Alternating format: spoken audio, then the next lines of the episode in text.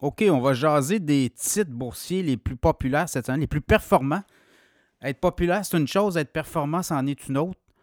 Alors, à la bourse de Toronto, au TSX, euh, cette semaine, vraiment, le SNC Lavalin, euh, écoutez, 9,5% de hausse d'avancée pendant la dernière semaine. C'est quand même impressionnant. Stantec, 8,7% Constellation Software, 5,9 Intact Financial dans l'assurance, 3,8% Thomson Reuters, la, fameuse agence, euh, agence de presse Reuters, 3,6% Dollarama, 3% Dollarama poursuit euh, sa cadence. Alimentation couche-tard, même chose, 2,4% Cameco, 2,3% Rogers Communication, 2,1% Canadien National, 1,6% Manulife, on en a parlé la semaine dernière dans l'infolette du podcast Cachemire. Manulife, 1,2% Banque Toronto Dominion, 1,2% La Great West Liveco, 1% Shopify,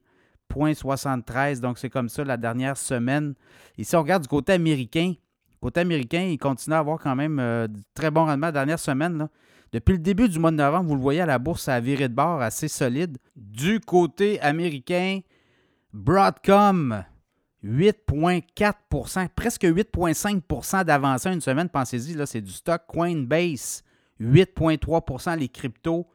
Le Bitcoin, l'Ethereum ont parti, sont partis en, folie, sont partis en feu. Donc, euh, Coinbase, plateforme de transaction, 8,3% de hausse. LAM Research, 8,1% Uber, Uber, 8% Ensuite de ça, Nvidia, 7,4 Taiwan Semiconducteur 6,2% Adobe 5,9% AMD microprocesseur 5,7% Apple aussi. Apple, on les donnait morts avec euh, les derniers résultats financiers. Euh, Apple est reparti, euh, regardez le titre là, depuis quelques semaines.